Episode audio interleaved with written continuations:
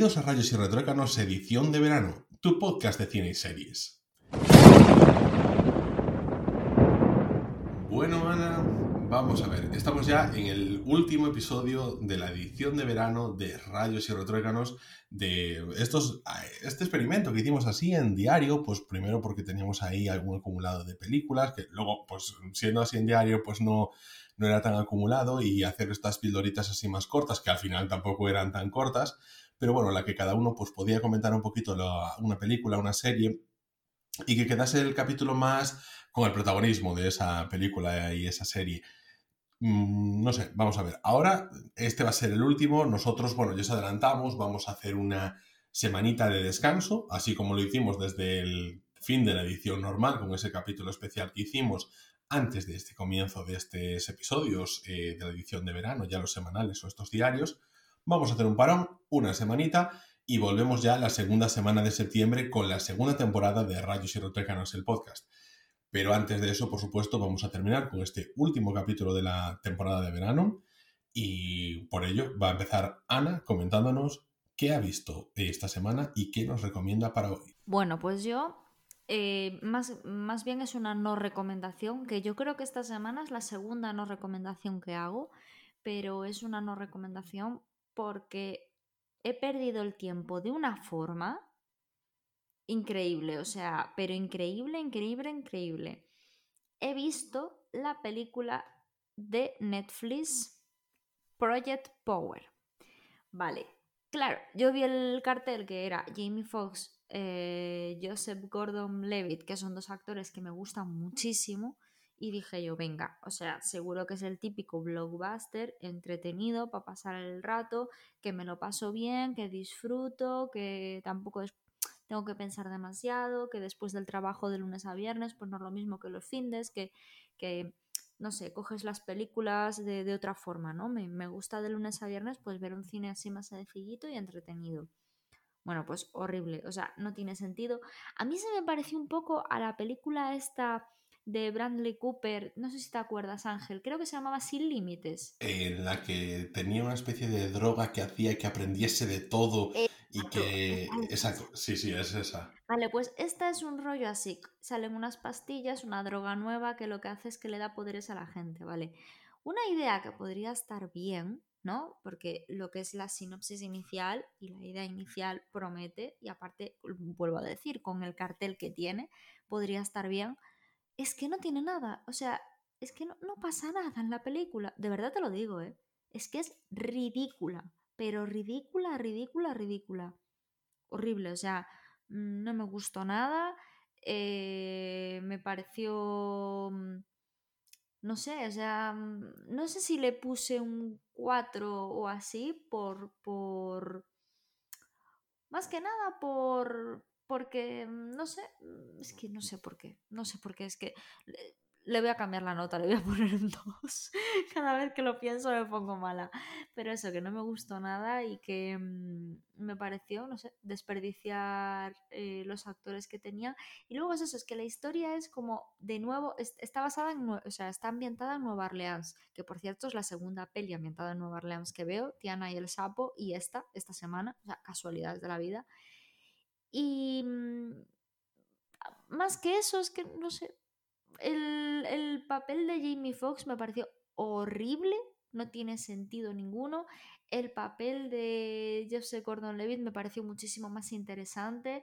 Eh, un policía que ayuda a una chica eh, negra, a una niña adolescente negra, pues em, eh, en parte como que le ayuda y en parte como que la utiliza también, ¿no? Para, para pues porque ella era como eh, traficante de esa droga, ¿no? Y mm, mm, aparece la figura de Jamie Foxx así muy impostada. Eh, no sé, es que ya no sé ni qué más decir porque es que tampoco tiene nada más la película. Pero vamos, que prefiero mil veces sin límites, o sea, mil veces. O sea, yo creo que es una mala copia de, de esa película. Yo estoy convencida. O sea que vamos a terminar esta edición de verano con una no recomendación de Ana. Bien, vamos a... Vamos entonces a ponerle un toque positivo y entonces voy a hacer trampas y voy a poner dos toques positivos. En primer lugar, eh, voy a hacer, es que voy a hacer trampas porque voy a hacer dos recomendaciones, eh, porque bueno, creo que la primera voy a terminarla súper rápido. He vuelto a ir al cine, al cine al aire libre. El otro día te mandé un audio, me preguntaste por la película, te dije que no te iba a decir. Lo bueno del cine al aire libre de los concellos es que al final siempre te ponen esos blockbuster, películas así entretenidas y bueno, pues eh, esta ya la Para los que no son de Galicia, Ángel, porque se nota que vives en Galicia todavía. Sí, un concello es un ayuntamiento. Ahí parece estamos. que incluso. es- eso hasta en Murcia saben que es un ayuntamiento, no me Bueno, ligues. yo aquí, Es yo como, aquí tengo. ¿qué, es la, ¿Qué es la Generalitat? ¿Qué es la Chunta?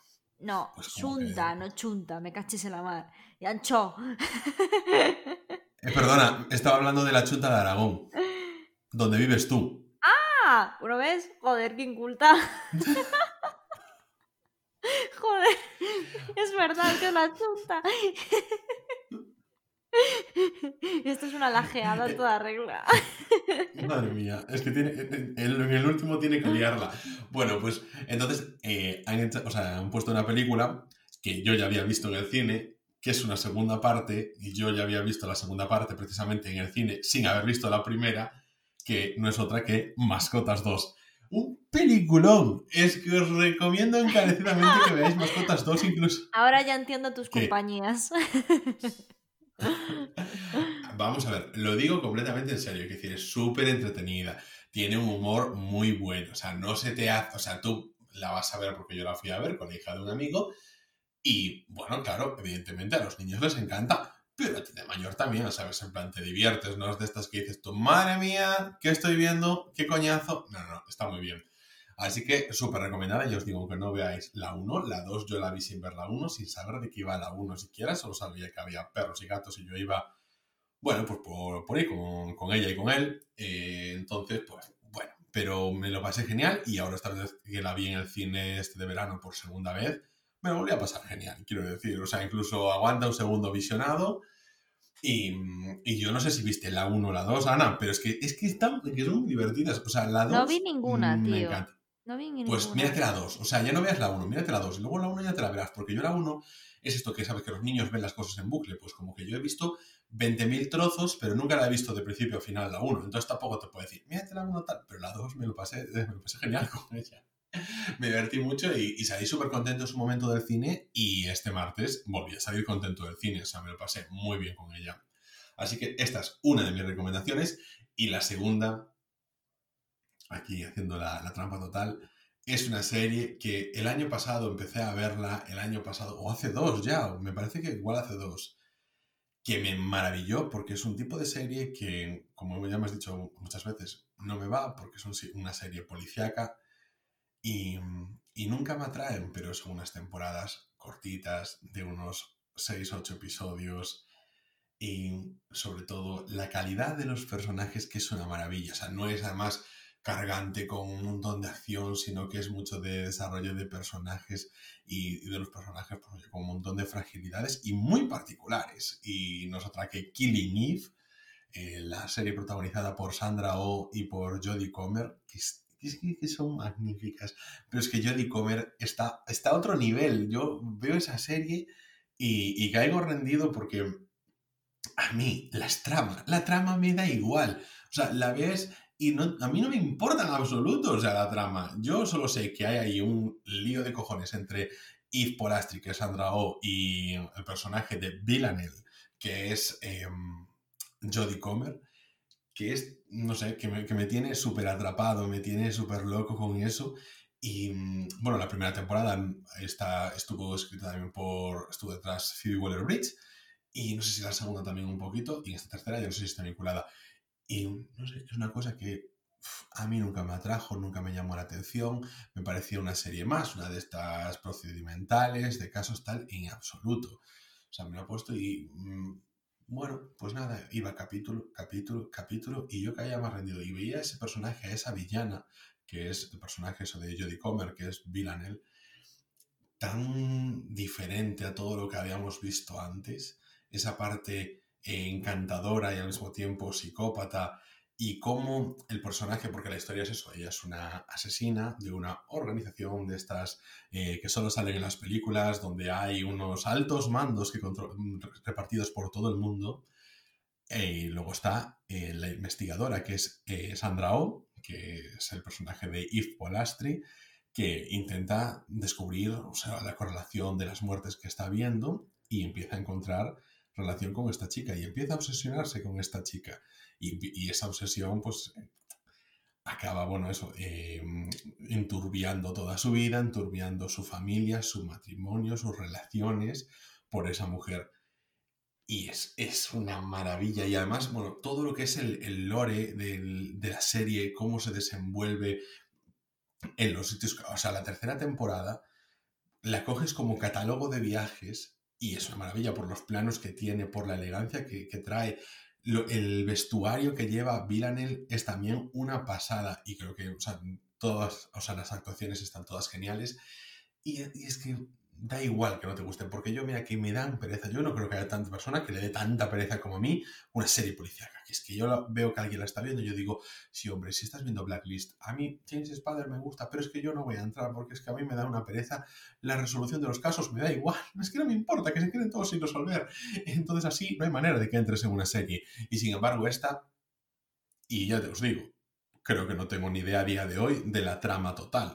Solo es ver la relación entre esos dos personajes, esa, esa atracción que tienen, merece la pena ponértela, merece la pena mm, cualquier cosa. Yo creo que, si no el primero, pero ya en el segundo episodio, si la estás viendo con atención, enganchas. Y cuando empieza a desarrollarse Villanel como personaje, pues caes rendido, porque me parece imposible. Tiene una carisma natural tan potente que que arrastra toda la serie. Y esta quería que fuese ya mi última recomendación del verano, cerrar aquí este, este viernes, que bueno, vamos a publicar bastante tarde, a ultimísima hora, pero aquí está vuestro episodio. Recordaos eso, lo que os decía. Ala, y te has sacado dos recomendaciones de la manga, sí, porque sí, ¿no? Sí, correcto. Pues yo voy a aprovechar para, recomendar. ¿Vas a hacer otra recomendación?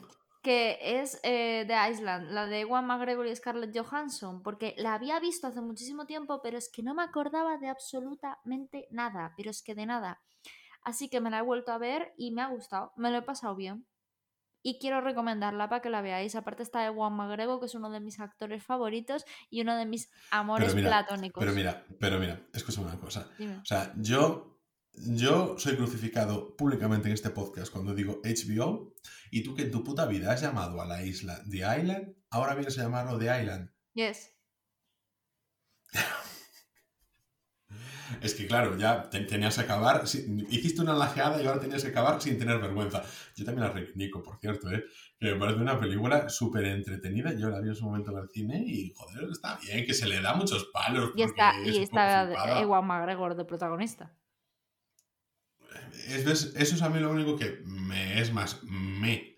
Pero, jolín, salía este actor que salía en La Milla Verde, que me había dejado súper impactado, que es eh, Michael Clark Duncan, Duncan, supongo, que había sido también Kimping en la película de Ben Affleck de Daredevil, que es un actor que me encantaba, que murió, eh, no sé si de un, de un ataque cardíaco o algo por el estilo, pero me, me gustaba mucho y me quedaba súper impactado cuando lo arrastraban, porque tú la viste recientemente ahora, ¿no? ¿La película dices?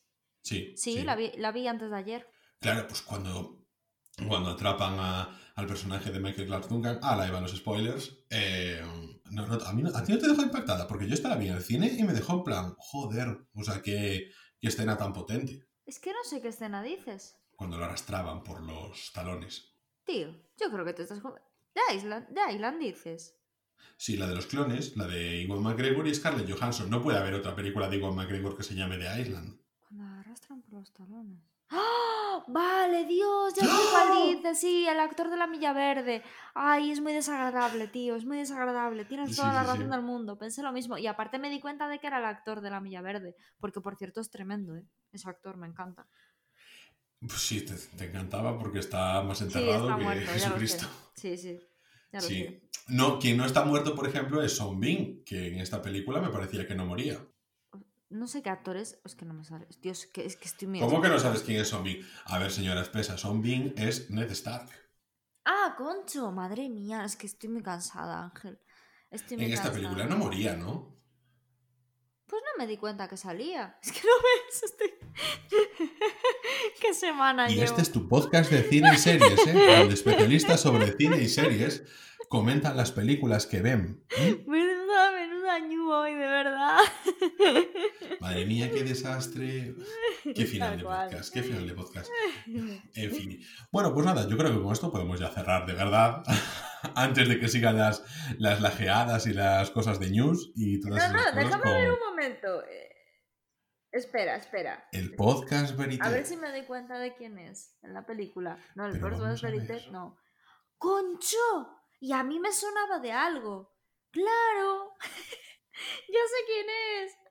Vale, el profesor. Pues sí, sí que muere. Sí que muere. Tío, estamos no destripando la película completamente.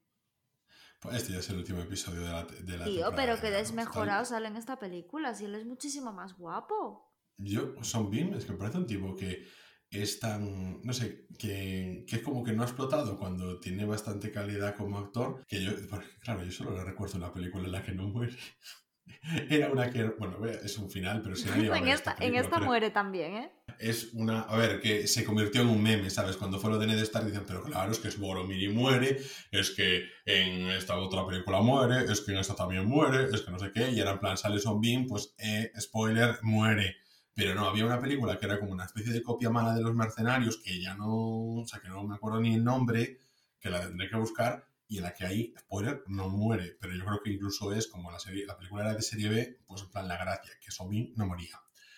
Bueno, ahora sí, ¿no? Podemos ya cerrar el episodio, cerrar esta temporadita de verano e irnos para la camita, ¿no? Sí, y decir que no, no soy tan idiota como representado en este podcast.